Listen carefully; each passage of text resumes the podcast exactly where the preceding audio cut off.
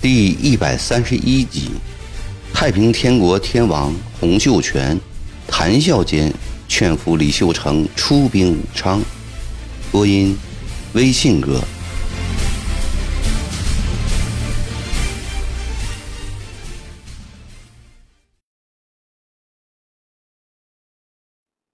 洪秀全自住进天王宫以后，很少接见文武臣僚。当年生死以共的战友日渐疏远了。陈玉成、李秀成也有大半年未见天王了。听说天王设宴，便都高兴的起身。三人出了干王府，走进黄龙大轿。干王的轿走在最前面，由三十六个身穿黄马褂的轿夫抬着。英王的轿排在第二。中王的轿排第三，都由二十四个轿夫抬着，也一律穿黄马褂。黄龙大轿的前面摆着三位王爷的全副执事，后面跟着百多个佩剑执戈的卫士。这列轿队婉婉仪仪，年年礼八路长。洪仁安把贴身侍卫叫到轿边，小声吩咐了几句。侍卫先骑马去了。甘王府设在城南三房巷，原江宁县属。这一列气势非凡的轿队出了故楼，穿过司文口，走过福东大街，从堂子巷转到太平街，然后进入花牌楼。一到卫巷，雄伟壮丽的天王宫便出现在眼前了。经过几年的大兴土木。天王宫已全部建好了，一道周长七八里、高达三丈的黄色琉璃墙围的是外墙，名曰太阳城。太阳城里有一座内城，名曰金龙城。金龙城中有一座大宫殿，名曰金龙殿，这就是天王会见大臣的地方。殿后有一个大花园，名曰。御林院，围绕御林院的是一排排宅院，这便是天王和他的八十八名后妃娘娘的寝宫。天王宫里的一切建筑均与黄金涂饰，门窗用黄绸裱糊，阳光下金光灿灿。远远的望去，高高的城墙里好像围了一座金山。三王的校队在驿沟外停了下来，驿沟上建有五座桥，名曰五龙桥。过了桥，迎面而立的是一座高耸入云的望台，名曰天台。这是天王每年十二月初十日生日时谢天之所。两旁各有一座牌楼，左边牌楼上写着。天子万年四字，右边牌楼上写着“太平一统”四字，都出自天王手笔，字字洒脱，龙飞凤舞。天台后边是一道大照壁，照壁与围墙齐高，宽十五丈，彩绘九条巨龙，这是天王张贴皇榜之处。皇榜系皇陵制就。印龙凤云纹，它通常用来写天王封爵授官的告示。照壁之后便是朝天门了。朝天门左、中、右三扇巨门全用黄缎包就，绘上双龙双凤，门上金瓯寿环，五色缤纷。门两旁摆着大锣四十对，朝天炮二十座。每天早晚，天王在内吃饭，门前即齐击大锣，又放炮二十响，声震数里之外，故太阳城附近不见一雀一鸟。进了门，两旁各有一溜朝房，内外三进，宽敞明亮。这是宫中官员的办事之处。所有房屋门前一律悬挂着大红绸灯笼。里面摆设玉瓶、玉盆、玉碗，其中有以安放在金龙殿里的二十四个三尺高的大玉瓶最为珍贵。这是赞王蒙德恩亲自为天王监制的。天王洪秀全今晚就在这二十四个大玉瓶旁边的大理石条桌上摆下了一桌丰盛的酒菜，招待从前线回京的英王和中王。九年的深宫生涯已完全改变了天王当年英俊挺拔的容貌。他浑身显得肥胖而松弛，行动很不方便，站起坐下都要宫女在一旁搀扶，头发稀疏，精神不旺。从外表上看，全不像一个四十九岁的中年人，倒有六十开外的年纪了。只是头脑依然灵敏，语言快捷。天王今夜特别的高兴。频频以两位宠将干杯，不停的劝菜，席上谈笑风生，妙语连珠。在陈玉成、李秀成的眼里，此刻的天王脱掉了神圣尊贵的外衣，露出了传道和战争岁月中亲热豪爽的本性。一下子，他们与天王的关系亲密多了。秀成趁机对天王说。陛下，打武昌的江南一支，你另派人去吧。苏湖省，我一时离不开呀。洪秀全一听，哈哈笑了起来，拉着李秀成的手，亲热地说：“围魏救赵，秀包尔是老手了。春夏之间的那一仗打了几多漂亮？青妖建了七八年的江南大营。”然而给砸得稀巴烂，何妖呕血而死，张妖投河，何妖吓得屁滚尿流。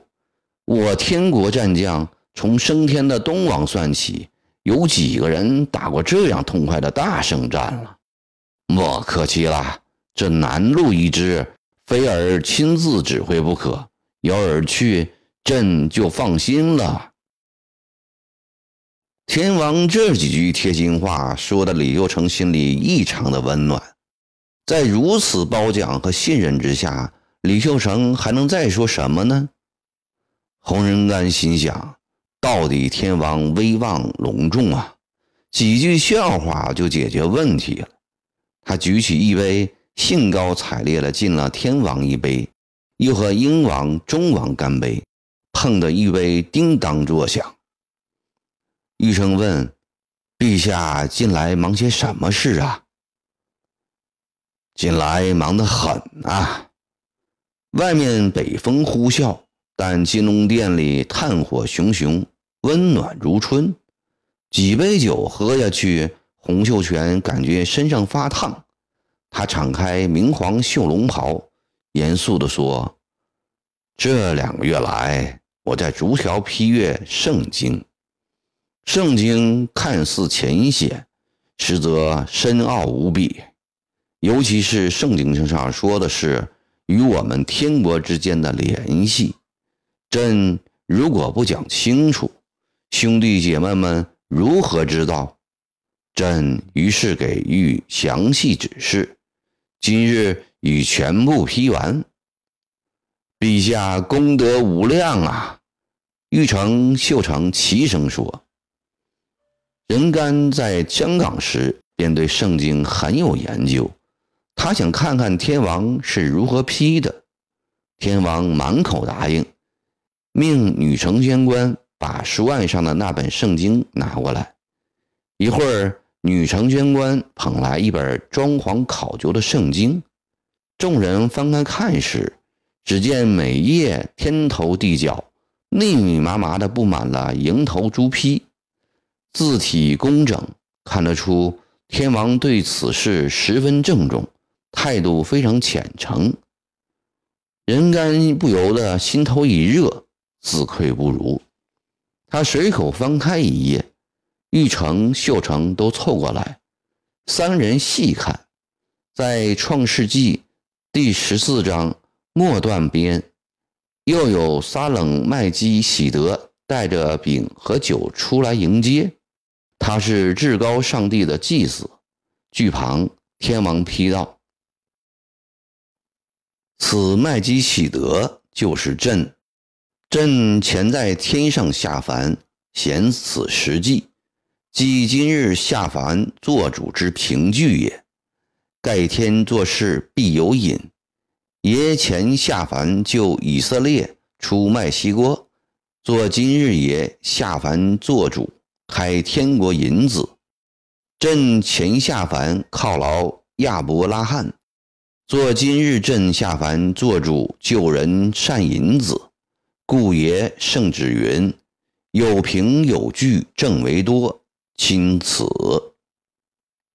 读完这段话，玉成更崇拜天王，秀成纳闷不解，任干心里冒出两个字：荒唐。任干又翻开一页，见约翰第三章旁，天王批道：“上帝独一，至尊基督是上帝太子，子由父生，原本一体合一。”但父自父，子自子，一而二，二而一者。这一段批文，三王都不甚解其意。于是人干合上书，双手恭还给天王，说：“圣经经陛下御批，果然意义都出来了。明日臣即下令刻书衙，命他们重塑刻印。”天国师帅以上的文武官员人手一部。天王高兴的命李成宣官收起圣经，说：“为庆贺朕今日御批圣经完毕，特请诸位看一件稀罕物。”天王刚说完，另一女官提了一只灯笼进来。玉成、秀成一看，都吃了一惊。原来这只灯笼的罩子并不是通常的绸子，而是无色透明的玻璃，又天衣无缝的做成大南瓜似的形状。这种玻璃灯笼，玉成、绣成还是第一次见到。这也难怪，在一百三十年前的中国，这种玻璃灯笼的确极为罕见。天王乐呵呵地对李秀成说。秀宝啊，儿不知道这其实是儿的战利品。李秀成惊得双目睁起，不懂天王话中的意思。四月份打下苏州后，儿率军南下。谭绍光在江苏巡抚衙门发现八个木箱，撬开一看，竟是八只崭新的圆形玻璃灯笼。问衙门旧书吏，才知是何贵清托洋人从英吉利刚买来的，还来不及用，便做了俘虏了。说的大家都笑了起来。天王接着问秀成：“王府盖的如何了？”“快盖好了，还差个把月就完工了。”秀成答：“好，不要急着完工。”把它盖好点。天王接过女官递过来的热毛巾，擦了擦手和脸，兴致高涨。当年萧何为高祖营造未央宫，立东爵、北爵，又建前殿、武库、太仓。高祖打仗回来，见未央宫建得甚是壮丽，大怒，对萧何说。天下不安，连年苦战，成败尚不可知。宫殿为何建得如此豪华过度？萧何说：“正因为天下未平定，所以要造这样的宫殿，不豪华壮丽，不足以威重天下。”高祖于是转怒为喜。天王宫的规模是大了些，也有人指责。